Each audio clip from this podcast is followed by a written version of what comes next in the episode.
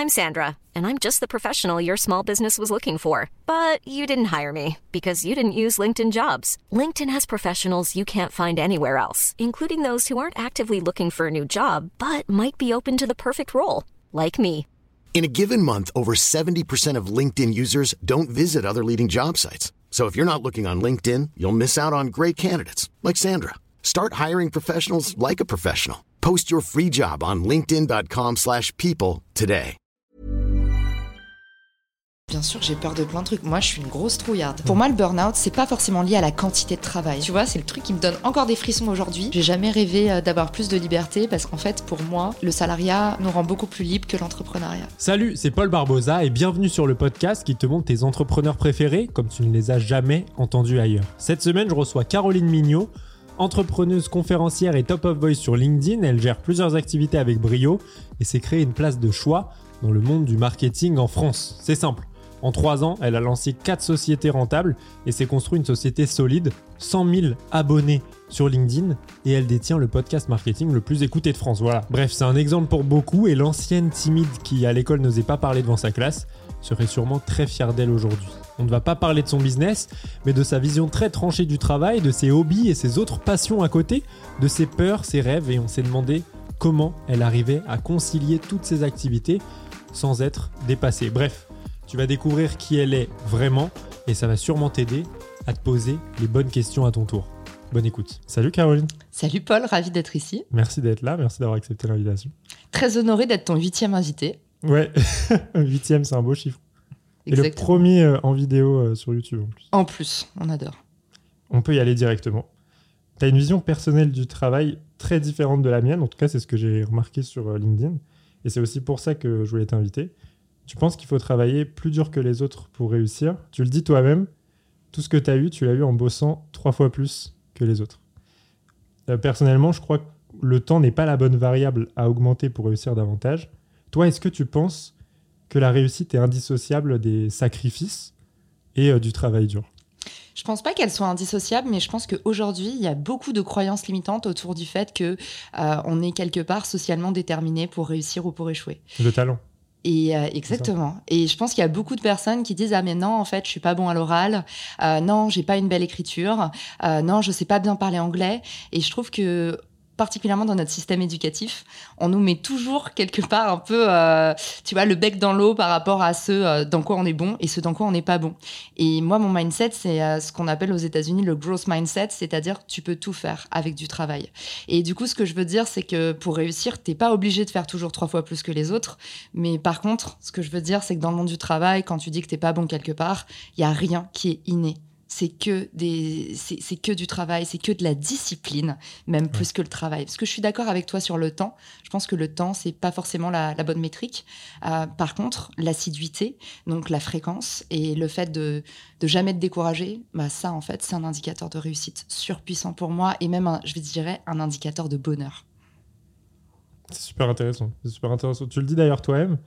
Là, c'est ce que ça rejoint ce que tu as dit. L'important, c'est de tenir sur la durée.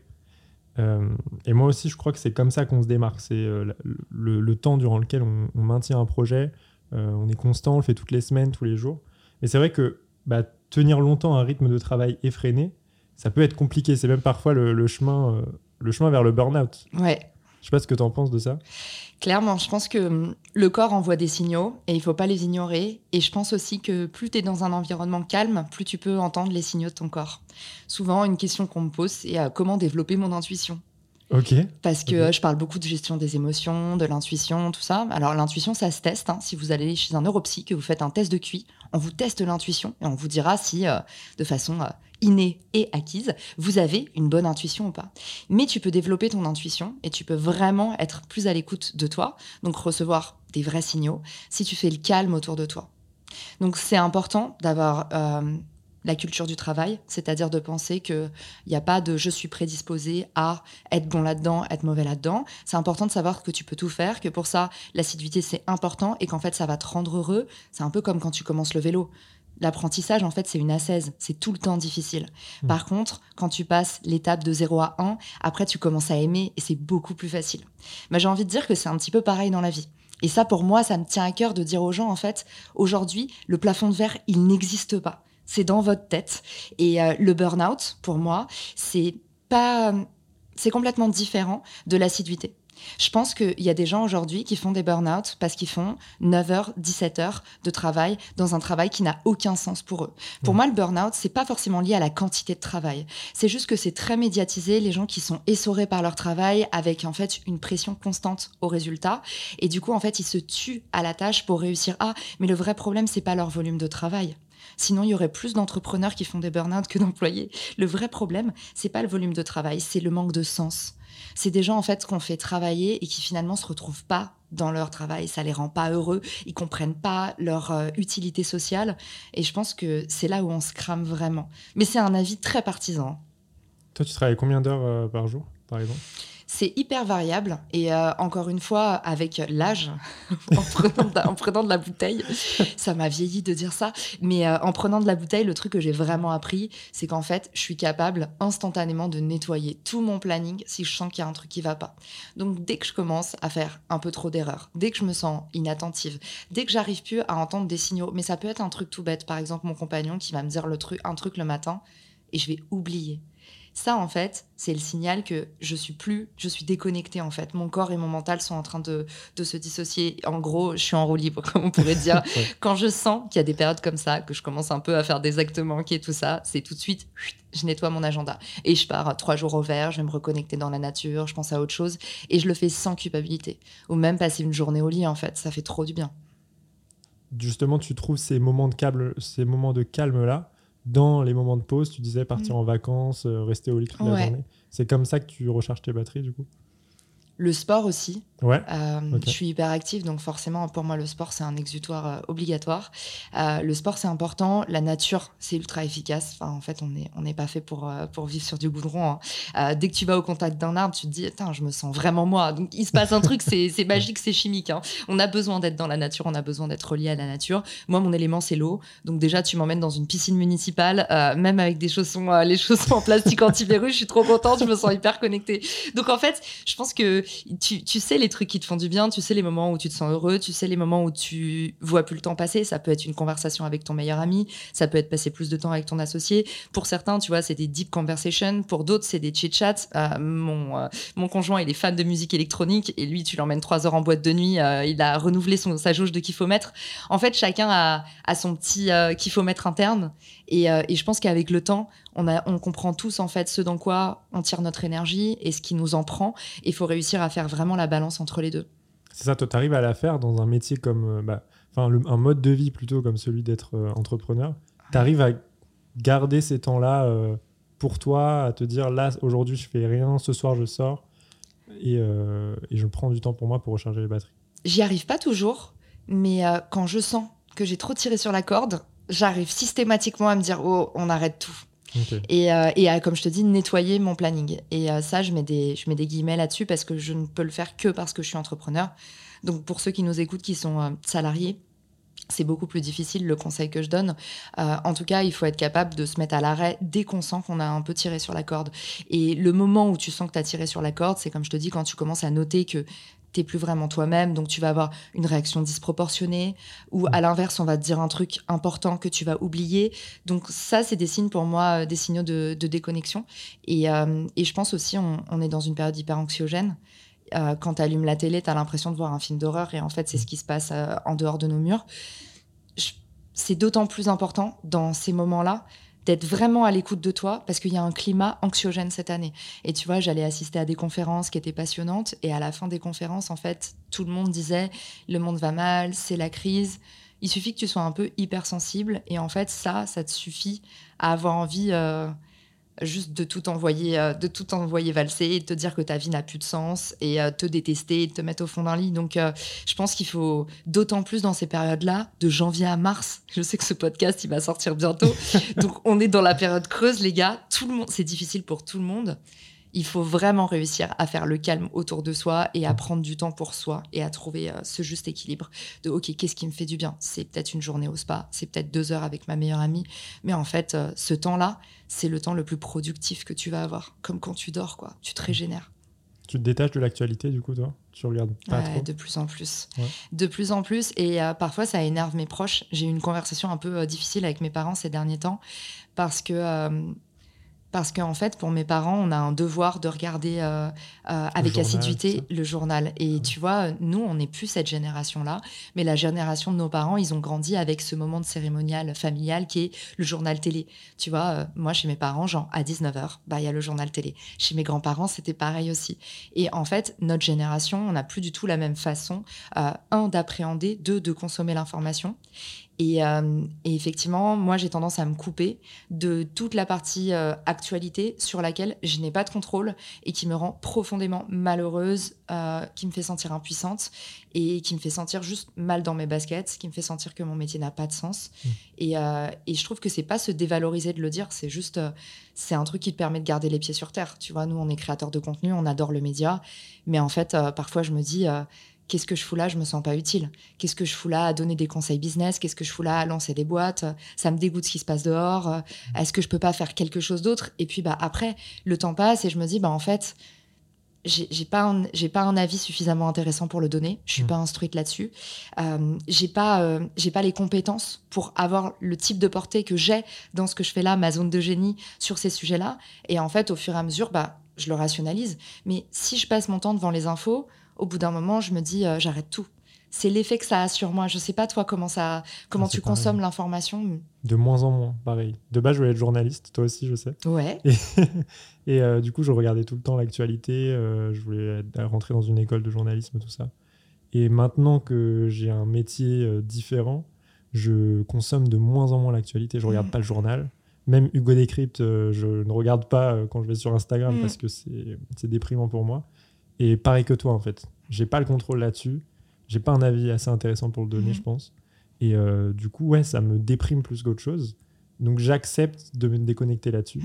même si euh, je deviens peut-être moins intéressant en conversation avec ma famille parce que je sais pas ce qui s'est passé tel jour, tel truc, tel remaniement de gouvernement, tel. euh, Mais ça m'est égal en fait, totalement. Je m'en fiche. Ce qui gêne beaucoup mes parents, c'est qu'ils ont l'impression que je me désengage. Et, euh, et je pense qu'on est une euh, plus euh, plus le temps passe, moi on est une génération euh, qui se sent vraiment citoyenne, tu vois.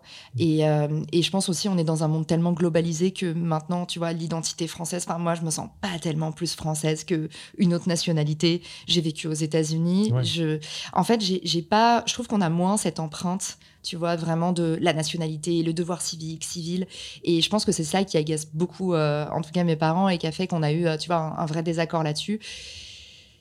La génération d'avant a tendance à penser que nous, on a l'obligation de regarder ce qui se passe ailleurs et que quelque part, c'est un peu comme le devoir de mémoire, mais Mm. dans l'immédiateté.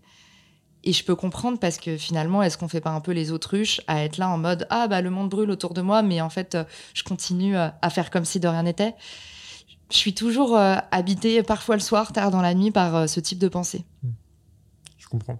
Toi, ce qui m'a étonné d'ailleurs sur, euh, sur ton, ton parcours aujourd'hui, c'est que tu gères six euh, projets en même temps. Partenaire pour l'agence euh, personnelle, ton podcast Marketing Square, tu es aussi conférencière, cofondatrice de Refer, CEO de Richmaker et créatrice de contenu vidéo, plus un live par semaine et plus de stories que, que tous les influenceurs que je connais. Ah ouais? Je trouve vrai? ça trop bien. Euh, sur les stories, tu es ultra active. Tu dois être super ultra organisé. Non? Comment tu arrives à gérer tout ça C'est assez impressionnant. Euh, remplace organisé par passionné. je pense que je fais du média comme je respire. J'adore ça. Euh, j'ai toujours adoré ça. Avant, je le faisais pour les autres. Et, euh, et ça m'a jamais dérangé. Euh, j'ai toujours, j'étais digital brand manager et en fait, je faisais ça pour des marques. Avant d'être influenceuse, bah moi, je travaillais avec des influenceurs et mon métier c'était, bah j'étais Instagram wife. Donc je faisais toutes les photos de mes potes, les blogueurs Ah mode, ouais. Euh, je me souviens encore euh, quand Thomas Poulet s'est lancé, qui est devenu un gros blogueur euh, mode homme. Euh, il s'est lancé à New York, c'était moi qui lui prenais toutes ses photos. On faisait les dimanches euh, avec un autre copain qui s'appelait Lucas. Et du coup, en fait, je prenais toutes les photos de mes potes. Je faisais le shooting e-commerce de ma, de ma copine Janice qui avait lancé sa marque de sac à main. J'ai toujours eu le média, j'ai toujours trouvé ça incroyable le monde de l'image. J'ai toujours trouvé que le marketing, en fait, ça faisait exister les projet. Et, j'ai toujours trouvé que c'était la partie fertile de la créativité. Tu vois, je voulais être écrivain quand j'étais jeune, je voulais faire de l'art. Et en fait, je me suis dit, le marketing, j'en ai une définition très noble. Je trouve que c'est quelque part, tu vois, c'est faire le storytelling et tout ce que certains appellent le bullshit. Pour moi, c'est la magie.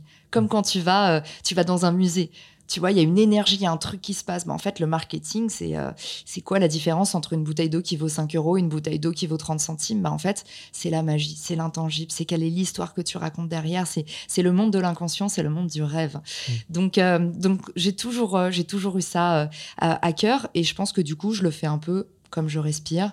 Il y a une organisation derrière, c'est clair et net. Est-ce qu'il y a des jours où parfois je suis désorganisée? Est-ce qu'il y a des jours où il y a des couacs? Oui. Un de mes gros défauts, c'est que je suis énormément dans le contrôle. Là, on a lancé une agence de création de contenu. J'ai trop du mal parce que mon associé, c'est l'opposé de moi. Il est très laxiste et il est très à la cool. Et c'est hyper dur pour moi parce que moi, justement, si mon organisation, elle fonctionne, c'est que c'est un système hyper huilé, en fait. Où chaque réseau social, en fait, c'est la caisse de résonance d'un autre et j'ai créé une grosse machine avec mes réseaux sociaux. Donc, euh, je sais exactement comment vont se décliner les contenus. Euh, tout est prévu, je ne veux pas dire trois mois à l'avance, mais bon, euh, c'est assez, assez militaire. Et cette année, j'apprends un peu plus à lâcher de prise. Mais tu vois, pour moi, c'est pas de l'organisation. c'est pour moi, c'est plutôt je distingue un peu organisation et productivité. Parce que organisation, pour moi, on est vraiment sur, euh, sur le planning, le timing. Et moi, en fait, ce que je fais, c'est plutôt je crée des systèmes. Donc, je vais m'organiser. Par exemple, tu vois, je fais un an un canal. Donc, j'ai fait euh, un an LinkedIn. Après, j'ai fait Clubhouse. Oui, mauvais calcul, ça n'a pas marché, mais ça m'a appris plein de trucs sur le podcast. Après, j'ai fait le podcast. Après, j'ai fait, euh, bah, là, cette année, c'est Instagram. L'année prochaine, pourquoi pas, ce sera peut-être la télé. En tout cas, euh, je, je, m'organise comme ça. Mais derrière, il n'y a pas de... Il n'y a pas une organisation millimétrée. Tu vois, mon podcast hier, j'ai fini de le monter à 1h du matin. Mélanie, elle travaille avec moi, elle le sait. Euh, il y a beaucoup de choses à l'arrache dans ce que je fais. Euh, et je pense que c'est pareil, si tu veux être un bon créateur de contenu, il faut écouter ta nature. Si tu n'es pas à l'aise avec un truc qui est écrit à la virgule, complètement corrigé, complètement parfait, les gens, ils vont t'aimer comme ça. C'est pas très grave. Euh, nous, on fait plein de bourdes dans nos contenus tout le temps. Et je disais à Mélanie, mais si, si tu vois, je me flagellais à chaque erreur, euh, j'aurais pas une journée normale, j'aurais pas une journée tranquille. En même temps, malgré tous ces systèmes-là que tu as créés et tes plusieurs activités, bah, ta chambre est toujours mal rangée, tu l'as dit. Tu as la flemme de cuisiner, donc tu manges souvent des céréales le soir. Le soir, t'es gentil. Hein. la journée. Déjà, quel céréale avant de poser la question Trésor, évidemment. Trésor, de Kellogg's. C'est les rouges et les bleus, il y a débat. Comme les dragibus, j'ai tendance à dire les bleus. Les bleus, team bleu. T'es attaché à ce côté-là de ta personnalité aussi? C'est ok en fait de pas tout maîtriser Je pense qu'il faut, euh, tu vois, dans, là, tu as, cité mes projets. Euh, le projet numéro un pour moi, c'est ma famille. Et, euh, et je suis belle-mère de trois enfants. Euh, du coup, les smacks, euh, les smacks et les euh, trésors, je les partage. pour moi, c'est hyper important de ne pas vouloir tout contrôler. c'est hyper important aussi de ne pas vouloir être tout le temps parfait. Mmh. Sauf que particulièrement les femmes, nous, on a souvent le syndrome de la bonne élève. Donc, moi, je lutte souvent contre cette partie de ma personnalité où je me dis Ah, j'aurais pas dû faire ça. Ah, j'aurais pu mieux le dire. Tu vois, là, je, vais quitter un podcast et je vais dire, euh, je vais rentrer avec Mélanie et je vais lui dire ah, ah j'aurais pas dû dire ça. Ah, mais tu trouves pas que j'ai parlé trop vite à ce moment-là? Ah, mais quand j'ai dit ça, ah, j'ai pas fait ci, j'ai pas fait ça. Et, euh, et je pense que c'est ok parce que c'est aussi du professionnalisme de te remettre en question. Mmh. Mais il faut faire attention à ça parce que euh, bah, tu as vite fait, plus tu produis, plus tu fais des erreurs. Et donc, tu as vite fait de voir euh, que ce qui va pas et de pas te concentrer sur l'essentiel. Et tes créateurs, tu le sais, au final, les gens ils, ressentent plutôt les émotions de ce qu'on partage plutôt que les mini détails, les couacs de montage et tout, ça se voit pas tant que ça. Totalement. Toi, la, ta priorité dans la vie, du coup, c'est ta famille, c'est pas tous ces, tous ces business-là. Si tu pouvais définir une seule priorité? Oui, alors c'est sûr que c'est plus important. Je ne sais pas si je pourrais dire ma priorité, c'est ma famille. Ce qui me dérange avec la notion de priorité, c'est qu'on dirait que c'est statique. Et moi, comme je t'ai dit, euh, je suis un peu tout le temps en mouvement je suis un peu comme un bourdon et tu vois, genre d'une semaine à l'autre, je vais un peu changer de, de pistil. Euh, et, et, je pense qu'il y a des semaines où je me dis, oula, en ce moment, euh, j'ai pas été suffisamment présente pour mes parents. Du coup, je vais organiser un plan euh, fille parfaite. La semaine d'après, je vais me dire ah euh, bah là cette semaine, tu vois, ma priorité c'est mon livre. J'ai, je suis en phase de finalisation d'écriture de mon livre et du coup bah ma prio c'est mon livre. Et aussi Mélanie euh, euh, qui qui travaille avec moi sur le podcast et qui est en, voie de onboarding, donc je veux vraiment qu'on passe tout temps ensemble. Donc j'ai ces priorités là, mais j'ai pas tellement dans ma vie, tu vois, une priorité, un truc que je place au-dessus des autres je pense que c'est toujours cette question d'équilibre où parfois bah, j'essaye, tu sais, j'ai plein de cordes dans les mains et c'est c'est aussi le secret quand tu es un peu slasher et que tu as plusieurs business. Il y a des semaines où je bosse que sur l'agence personnelle, mon agence de contenu. Il y a des semaines où en fait je me dis ah, en ce moment j'ai j'ai trop je suis trop bien dans ma peau, j'ai trop envie de faire plein de vidéos. On va pas se mentir, hein. les vidéos, euh, moi, il y a des semaines, euh, j'ai des boutons. Euh, après les fêtes, j'ai bu trop de champagne, j'ai les yeux, on dirait que j'ai des cocards. C'est, il y a plein de semaines où en fait, t'es pas dans ton assiette, t'es pas. Donc en fait, moi, il y a des semaines où je me dis, ah, je suis hyper euh, énergisée, euh, j'ai bonne mine, je suis au top, je reviens du ski, c'est sûr que je fais une semaine de vidéo. Mmh. Donc, tu vois, je suis un petit peu comme ça, euh, je reste, j'essaye de rester connectée à moi-même et, de d'aller là où les gens, les équipes, les projets ont le plus besoin de moi. C'est ok en fait de, de, changer comme ça semaine après semaine. C'est pas, t'es pas obligé de te dire, moi cette année ma priorité c'est ça et je vais tout faire pour que l'année se ressemble et que toutes mes semaines se ressemblent et que ça se passe pareil chaque lundi, chaque mardi. En fait, tu es libre de varier suivant tes, envies finalement. Ça, on a du mal à le comprendre. Je pense que ça dépend encore une fois des gens. Moi, j'adore. En fait, je, je, moi, je ne supporte pas la routine. J'aime bien faire tout le temps la même chose, mais il faut que ce soit un peu différent. Et du coup, je fais tout le temps du marketing, mais je le fais de façon, euh, de façon différente. Et euh, pour pas vous complexer euh, sur, sur les projets que tu as cités, il y en a beaucoup que j'ai complètement délégués. Par exemple, Richmaker, ma première boîte, c'est une plateforme de partenariat, c'est complètement automatisé. Aujourd'hui, je dois y passer une heure par mois. Pour moi, c'est que c'est complètement passif. Euh, Refer, je suis associé et partenaire. Je suis là en cas de pépin. Je suis là pour injecter du média via euh, mes, mes, canaux, mon podcast, tout ça. Euh, je suis là aussi pour, tu vois, donner mon avis sur des nouveautés produits, incarner toute la partie contenu, les aider de façon stratégique sur la communauté. Mais tu vois, à chaque fois, quand je lance un projet, j'ai toujours un peu la même orga. C'est à la fois militaire et délétère. en fait, trois premiers mois, pour moi, c'est comme un onboarding. C'est vraiment, je lance le projet. Donc, je suis en phase d'itération. Et là, euh, c'est un peu, ma stratégie, c'est toujours un peu le chien fou ou le poulet sans tête. Vous appelez ça comme vous voulez. Mais je cours dans tous les sens. Et j'essaye de déminer un maximum de trucs. C'est comme s'il y avait un champ de mine et je balance des trucs partout pour voir là où ça répond, qu'est-ce que j'apprends, qu'est-ce que je comprends. La deuxième phase, je suis un peu en phase de d'observation. Donc, j'ai compris plein de choses de ces trois premiers mois c'est où est-ce qu'on creuse, qu'est-ce qu'on digue et qu'est-ce qu'on arrête. Mmh. Donc là, pour moi, c'est un peu la phase de consolidation. Et après, il y a une phase de structuration et après, il y a une phase d'automatisation. Structuration, c'est de qui j'ai besoin et à quel poste. Et automatisation, c'est une fois que tout le monde est en place, qu'est-ce qu'on fait entre les gens, entre les outils, entre les méthodes pour qu'il y ait les bons process et que ça tourne et que, ça, et que ce soit huilé. C'est pour ça que je te dis, en fait, mon organisation, elle n'est pas parfaite. Mais par contre, j'ai toujours cette vision systémique holistique, comme, euh, comme disent les coachs, euh, de OK, comment est-ce que je peux faire pour euh, aller à l'étape d'après? Et je pense que tu vas pas à l'étape d'après si tu n'as pas fait ces quatre phases sur ton premier projet ou tes premiers projets. C'est pour ça que tu l'as dit tout à l'heure, c'est un canal par an. Et en mm. fait, tu ajoutes des couches au fur et à mesure mais tu n'as même pas l'impression d'en avoir plein puisque tu as déjà automatisé la précédente. C'est un peu ça. C'est un peu ça. Et tu vois, euh, une, un post qui va fonctionner sur LinkedIn, je vais en faire une vidéo sur Instagram. Euh, en fait, c'est vraiment... Euh, hier, hier j'étais avec Mélanie. Et, et, Mélanie, elle gère tous les réseaux sociaux du podcast et elle m'aide beaucoup sur les miens. Et, et j'étais en train d'écrire le post d'une vidéo sur LinkedIn et je dis à Mélanie, mais j'ai l'impression d'avoir déjà écrit, vous savez, les scènes de déjà vu. Je lui dis, mais j'ai l'impression d'avoir déjà écrit ce post. Mélanie, elle me dit, mais non, t'as pas posté. Elle regarde, elle dit, non, t'as pas posté la vidéo. Elle se dit, bon, c'est encore, c'est encore Caroline qui a bu trop de Red Bull. Et, euh, et en fait, tout d'un coup, j'ai un flash et je lui dis, c'est bon, j'ai trouvé. En fait, j'avais fait cette vidéo parce que mon post LinkedIn avait bien marché. Et du coup, j'avais déjà écrit exactement ce, même post. Donc, c'est cette stratégie, tu vois, de growth loop, de boucle de croissance, où en fait, quand sur un canal, je sens qu'il y a un truc, je le teste immédiatement sur les autres. Et en fait, mes canaux se répondent entre eux.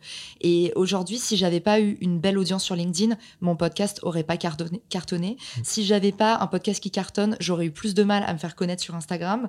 Et en fait, à chaque fois, j'envoyais les gens d'un canal, canal à un autre et je créais une boucle. C'est super intéressant. Tu parles beaucoup de la notion de liberté. On a, on a tendance à penser que l'entrepreneuriat égale liberté. Pour toi, c'est un piège. Par exemple, tu pensais euh, pouvoir voyager souvent grâce à ce nouveau mode de vie, euh, en, en te disant ouais j'ai un ordinateur, je peux aller travailler à la Mhm. plage. YOLO. Et en fait, tu t'as jamais bougé, en tout cas au moment où tu écrivais ça. Comment se libérer de ces chaînes qu'on s'impose tout seul, finalement? Parce que c'est un peu ça, en fait. Finalement, tu pourrais partir euh, loin pour travailler, mais tu le fais pas. T'as tout dit, c'est exactement, euh, tu vois, le syndrome de Stockholm. Donc, euh, euh, aimer son bourreau et du coup euh, vouloir de la liberté et en même temps euh, euh, n'exister que dans la que dans la contrainte, que dans la coercition. Ça, c'est exactement le syndrome de la bonne élève. Et, et je pense qu'on parle beaucoup du syndrome de l'imposteur, se sentir pas assez légitime. Souvent, ça va avec le syndrome de la bonne élève. C'est en fait, je veux tout faire bien comme il faut. euh, je veux que tout le monde soit content de moi. Je veux avoir une réputation parfaite. Je veux que tout le monde m'aime. Euh, et c'est vouloir, du coup, euh, être partout en même temps, être premier partout. Et ça, euh, c'est destructeur en termes de santé mentale. Donc, euh, effectivement, à ce moment-là, première aventure entrepreneuriale, je me dis, euh, mais c'est génial, j'ai besoin que d'une imprimante. Je vais pouvoir euh, me balader où je veux, faire ce que je veux. Et en fait, c'était ma première expérience et je me suis tellement mis la pression. Je me suis tellement mis la pression que, euh, en plus, le problème, c'est quand tu t'investis trop émotionnellement dans un projet, tu deviens euh, la pire version de toi-même. Ah ouais, tu trouves? Ouais, parce que euh, plus tu te mets du stress, plus tu te mets une pression que personne t'a demandé, plus en fait tu te déconnectes des autres. Mm.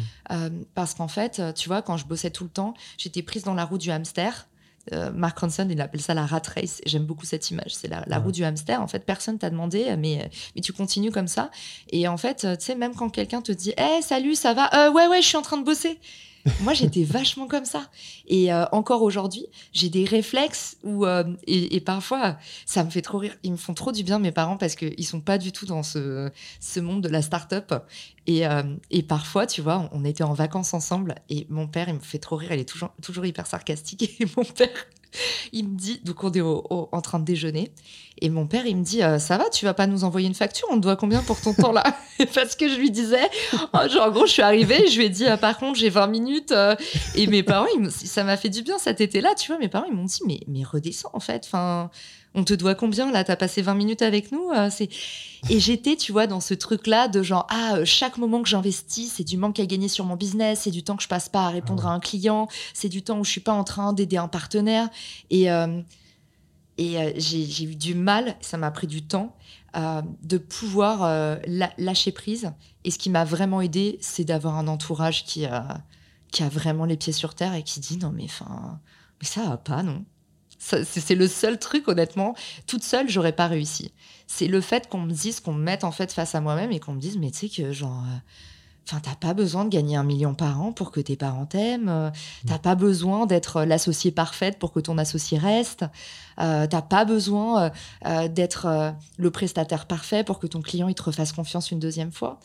Ça, c'est combattre le syndrome de la bonne élève. C'est petit à petit avoir un entourage suffisamment sain pour qu'on te dise, sans que tu l'aies demandé, mais juste parce qu'on sait te lire, parce, pour qu'on te dise, tu es assez. Encore aujourd'hui, tu as l'impression d'en faire trop Ouais, parfois. Je pense que euh, tu l'as toute ta vie, ce truc-là. C'est un peu les.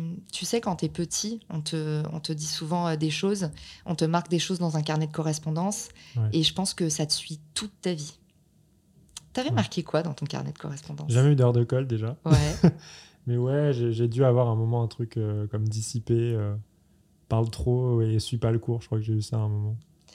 Mais pas de, pas de mots très marquants. J'étais plutôt un bon élève. C'est marrant en tant que podcasteur que tu parles trop. Moi, j'avais bavardage intempestif. Ok, ah ouais, là c'est violent. J'avais bavardage intempestif parce que.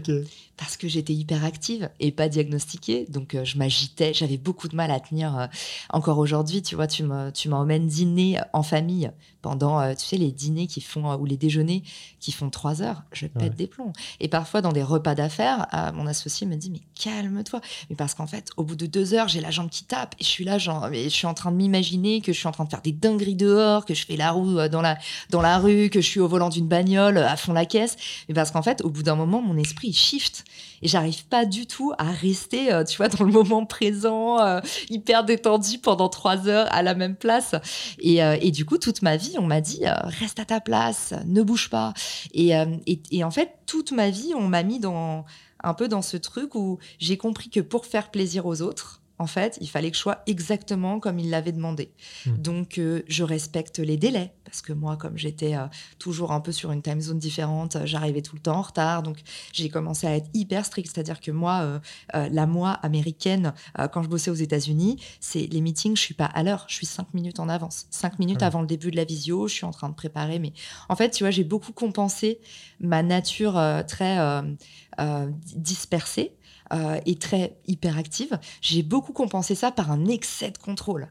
Euh, je prenais et j'ai commencé à faire du podcast parce que je prenais tout en notes parce que j'avais peur d'oublier, parce que j'avais des troubles de l'attention. Donc je notais tout, tous mes livres, il y avait des post-it. Mais tu vois, j'en ai fait une force et je l'ai transformé en quelque chose d'autre. Mais le syndrome de la bonne élève, je l'ai à fond et je pense que ce qui a marqué dans ton carnet de correspondance, ça te suit toute ta vie. Et moi, j'avais ce repose trop euh, sur ses acquis, bavardage intempestif, ne sait pas rester en place. Et toute ma vie, du coup, je lutte contre ça. Tu vois, je me dis, parle moins, va moins vite, prends ton temps, ce genre de choses. Est-ce que c'est nécessaire de, de se freiner comme ça alors que tu es comme ça finalement? C'est nécessaire de prendre en compte les feedbacks honnêtes des gens c'est nécessaire de comprendre que même les pires critiques, il y a une vérité dedans. Ça, j'y crois très fort. Je suis euh, une des seules qui lit encore euh, mes commentaires sur TikTok. Alors, pas tous, mais je trouve ça intéressant euh, d'aller voir. Alors, il y en a, c'est juste va crever, sale Il y a des trucs, c'est vraiment dur. Bon, et encore sale c'est la version soft. mais je pense que, en tout cas, je crois très fort au pouvoir du feedback. Et je pense que autant c'est important de s'écouter, d'être soi-même, tout ça, autant il faut être capable de voir là où potentiellement tu as des zones d'amélioration. Et euh, typiquement, sur le fait de parler trop vite, par exemple, mm. plus j'ai fait du podcast, au bout de 350 épisodes, plus que la moyenne, tu vois, travailler trois fois plus que les autres, eh ben, je vois que mon débit, je le gère mieux, j'arrive mieux à laisser des silences, je suis pas tout le temps en train d'essayer d'occuper l'espace. Euh, j'ai compris comment rebondir même dans les situations, euh, tu vois, les plus euh, où j'ai du mal à meubler. Et ça, c'est une vraie école. Et ça m'a aidé de faire du podcast parce que justement, ça m'a aidé à tempérer mon débit de parole, mon niveau de parole, même mon niveau de langage parfois. T'es conférencière aujourd'hui, tu, gères voilà l'expression orale, parler devant des gens, ça te fait moins peur qu'avant, je pense. Est-ce que ça, c'est pas une part d'inné? Tu as tout appris par le travail. Est-ce que tu penses qu'un timide de base euh, qui justement n'a pas de mots dans son carnet de correspondance parce qu'il parlait jamais euh, peut réussir à être conférencier? Déjà, tout le monde peut réussir. Ça, euh, c'est vraiment, c'est un truc qui me dérange dans la culture française. C'est il y a plein de gens qui disent que tu peux pas faire. Il y a rien que tu peux pas faire. C'est toi qui détermines tes capacités, c'est pas les autres. Je pense que tout le monde peut réussir. Et moi, si on m'avait dit que j'allais devenir conférencière, j'y aurais jamais cru. Et quand je vous dis ça, peut-être vous allez vous dire Ah, mais elle parle d'il y a 10 ans. Je parle d'il y a 3 ans. Euh, j'étais l'élève tétanisé d'aller au tableau. Quand j'écrivais à la craie sur un tableau, je me souviens encore que, tu sais, il y avait les, traces de tremblement sur ce que ah j'écrivais. J'étais ah tétanisée à l'idée d'aller en cours. J'étais tellement complexée que quand je me levais pour aller au tableau, je prenais mon manteau parce que j'aimais pas mon corps, parce que je me trouvais moche, euh, parce que j'avais peur qu'on me regarde, parce que j'avais honte d'être moi. Et, euh, et si on m'avait dit, même il y a trois ans, que j'allais être conférencière, j'aurais pas cru parce que quand je commence dans l'entrepreneuriat, je vais assister aux conférences des entrepreneurs et je me dis, waouh, c'est quoi ces femmes qui ont des talons hauts, euh, des manicures parfaites, euh, euh, un teint, un, teint radieux. en fait, elles, ont tout. Et, moi, en fait, moi, je suis, je suis une failure, je suis une ratée. j'ai perdu toute ma vie du jour au lendemain quand je suis rentrée des US. Quand j'ai commencé, quand je me suis lancée, jamais j'aurais eu idée de la puissance de l'effet cumulé. Par contre, je suis témoin vivant que, en pensant que vous êtes un moins que rien, en n'ayant pas de talent inné pour parler parce que j'étais pas une bonne oratrice, ma première conférence, le mec m'a interrompu devant tout le monde, en public, et il m'a dit Excuse-moi, tu peux répéter, on n'a rien compris. C'est vrai. première conférence? Première conférence. Comment tu ressors de ça après? Tu dois être. Euh, euh T'as envie d'y retourner ou pas? Moi, j'ai eu envie d'y retourner. Et je pense que là encore, euh, tu vois, pour. euh, j'ai envie de reciter Mark, euh, Mark, Manson, Mark Ronson, pardon, euh, L'art subtil de s'en foutre. Ouais. Il dit en fait, ce dans quoi vous êtes bon, c'est pas tellement ce dans quoi vous êtes bon, c'est pourquoi est-ce que vous êtes vraiment prêt à en chier? Et, euh, et je pense que j'avais vraiment envie de faire des conférences. Euh, À la maison, euh, chez moi, j'ai l'Apple Télé. Et sur l'Apple Télé, il y a la chaîne TED. Moi, je regarde jamais des films. hein. Je regarde que des TED. J'adore ça. J'adore la scène depuis toute petite. Et euh, j'ai toujours été, euh, tu vois, rien que d'en parler, ça me donne des frissons. J'ai toujours été, euh, tu vois, les grandes scènes aux États-Unis, ça m'a toujours transportée. Quand je suis invitée par mon partenaire HubSpot à faire, à participer au Inbound Summit, au Convention Center de Boston, qui est une scène invraisemblable, ou même quand je vais au Web Summit à Lisbonne où il y a 70 000 personnes, j'arrive là, Paul, et c'est pas moi sur scène. Hein. J'ai pas besoin d'être sur scène. Moi, je suis dans le public, j'ai des frissons de partout. Je suis transcendée. J'adore. En fait, je suis tellement une extravertie. Je pense que quand il y a un groupe, quand il y a, quand il y a 70 000 personnes, c'est les énergies. Après, c'est un shot. Hein. Mais euh, tu vois, c'est pareil dans les stades. euh, C'est pareil. Moi, dès que je suis au contact des gens, au contact des autres, je vais pas dire que j'aime la foule, hein, mais euh, j'aime la foule. donc, euh, donc voilà. C'est, euh, je, je pense que j'étais prête. J'étais prête à en chier plus que les autres. Et c'est pour ça que quand le mec m'a dit euh, devant tout le monde, euh, euh, on n'a rien compris, euh, bah je me suis dit euh, merci de me l'avoir dit parce que c'est vrai que c'était pas bon. Et le premier webinar que j'ai donné euh, en ligne, je l'ai préparé pendant une semaine.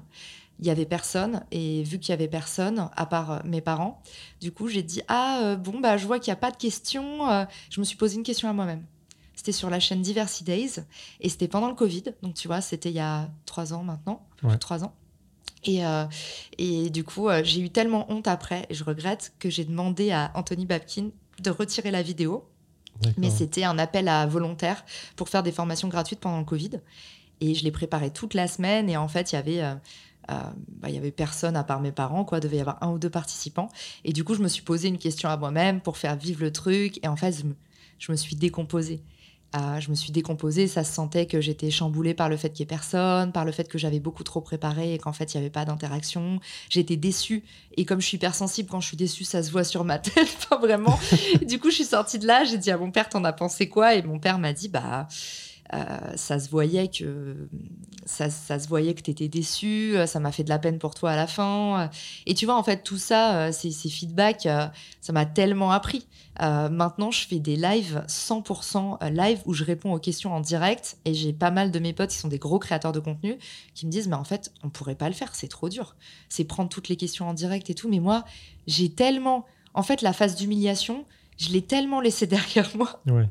et j'ai maintenant je me dis bah c'est pas grave si tu sais pas s'il y a pas de questions bah tu vas t'en poser toute seule. Euh, ça t'a pas empêché de faire des trucs bien derrière. C'est même la condition qui fait que tu arrives à faire des trucs bien derrière. C'est peut-être, bah, tu t'es planté, tu as eu des grosses hontes, tu as eu des moments dont euh, tu as été tellement peu fier de toi que tu les as fait supprimer.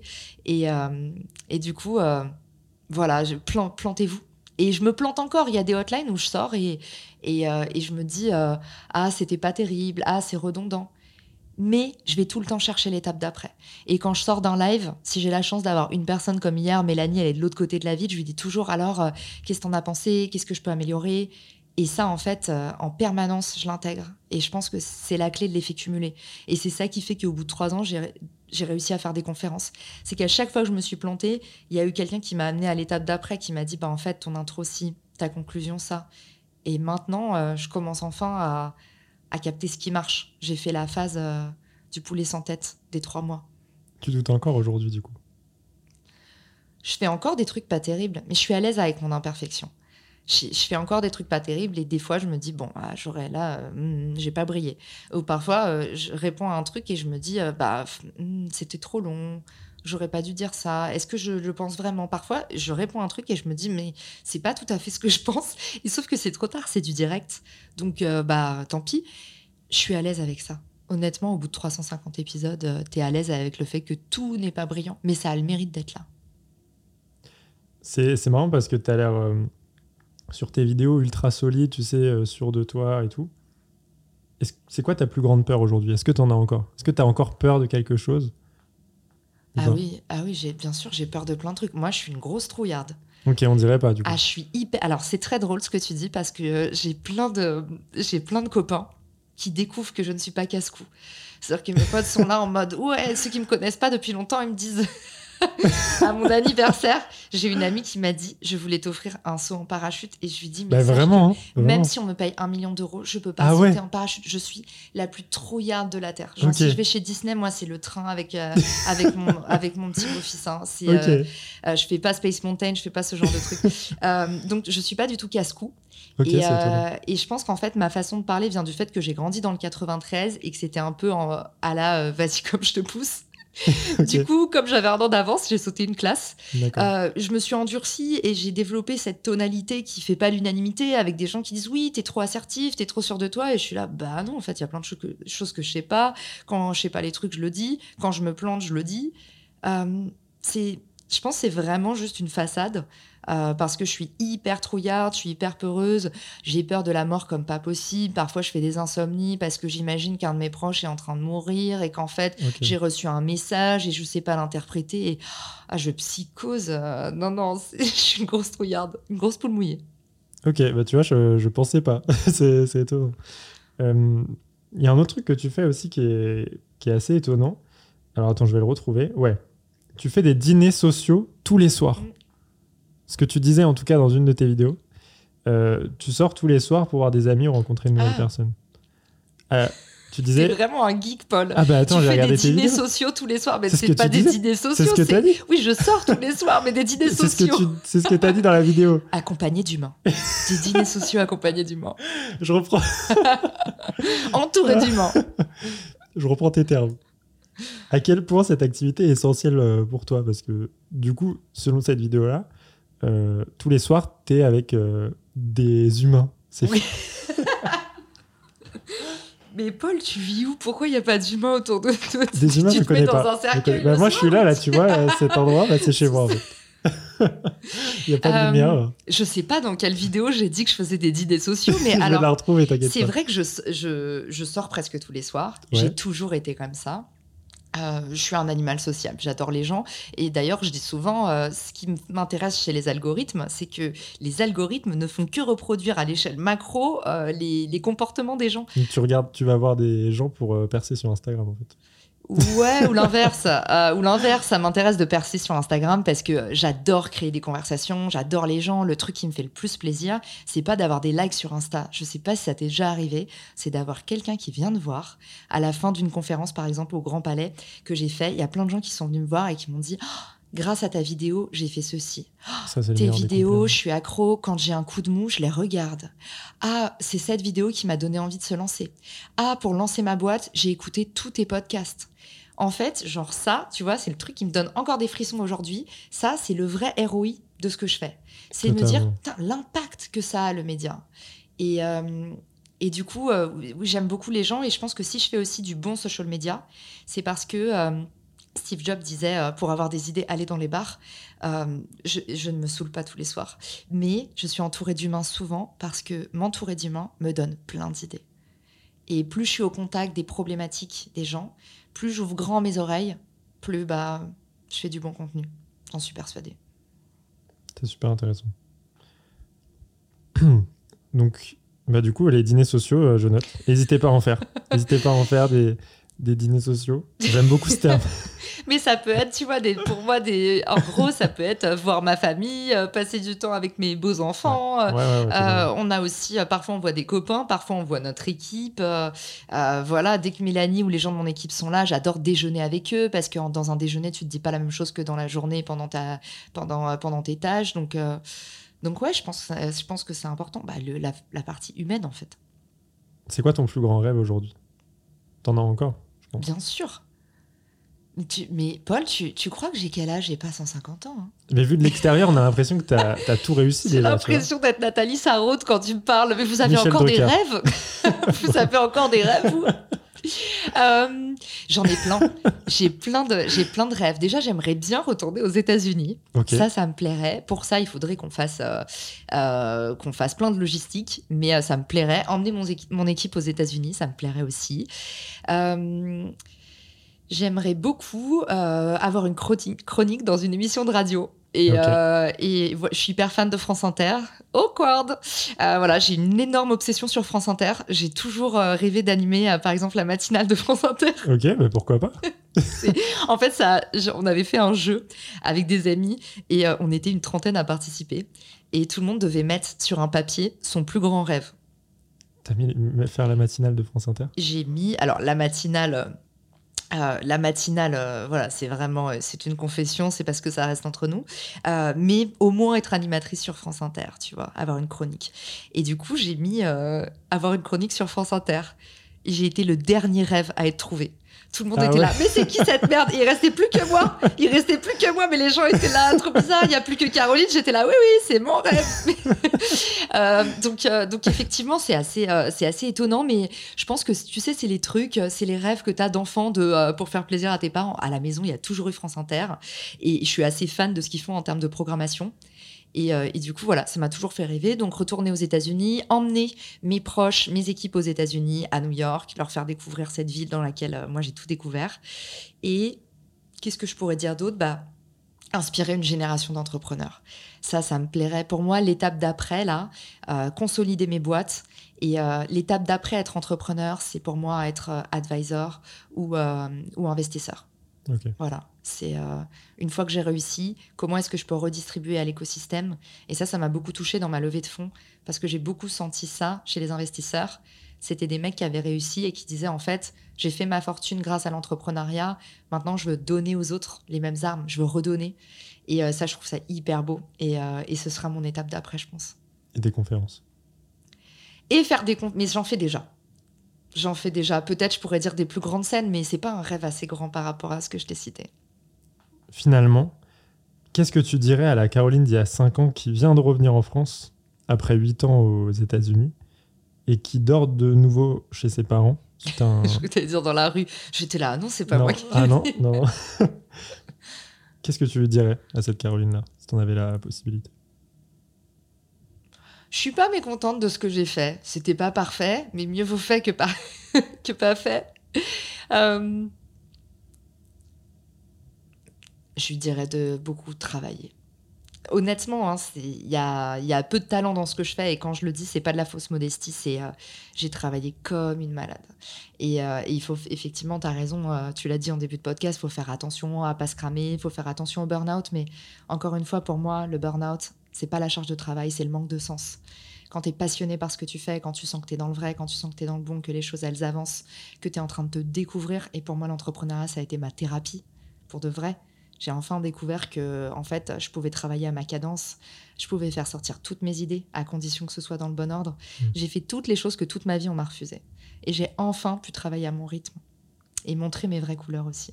Donc, euh, je pense que c'est ça que je lui dirais. Je lui dirais, tiens bon, euh, travaille, et change, change, change rien et ne vise pas la perfection. Euh. C'est ça notre imperfection. C'est toujours avoir besoin de d'avoir l'impression qu'on n'est pas assez. Tu travailles plus aujourd'hui ou quand tu étais salarié? Je travaille beaucoup moins aujourd'hui. J'ai jamais rêvé d'être entrepreneur, j'ai jamais rêvé d'être mon propre patron, j'ai jamais rêvé euh, d'avoir plus de liberté parce qu'en fait, pour moi, euh, le salariat nous rend beaucoup plus libres que l'entrepreneuriat.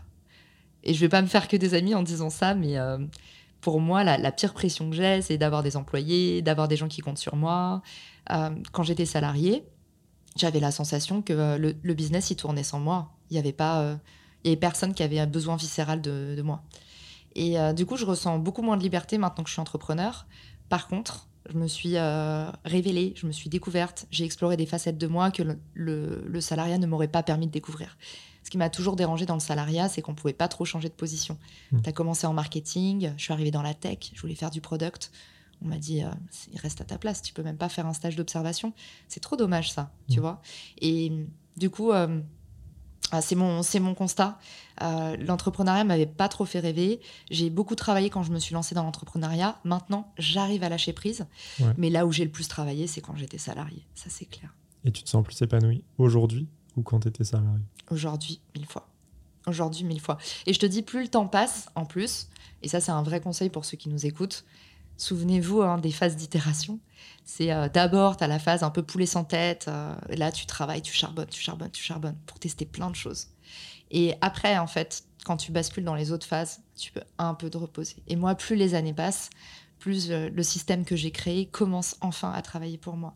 Donc c'est jamais comme sur Instagram, tu vois. C'est pas euh, là il y a eu euh, plus de 50 000 followers en moins d'un an, c'est génial et tout. Mais j'ai travaillé pendant des années pour avoir plus de 50 000 followers en moins d'un an. C'est parce que j'ai compris plein de trucs dans l'ombre pendant des années, parce que j'ai créé un système. Et du coup pour moi c'est ça le secret, tu vois. C'est il y a des phases où tu plantes et après, il y a la phase où tu récoltes. Il faut tenir bon pendant la phase où tu plantes, parce que tu vois pas encore ce que tu vas récolter. Merci beaucoup, Caroline.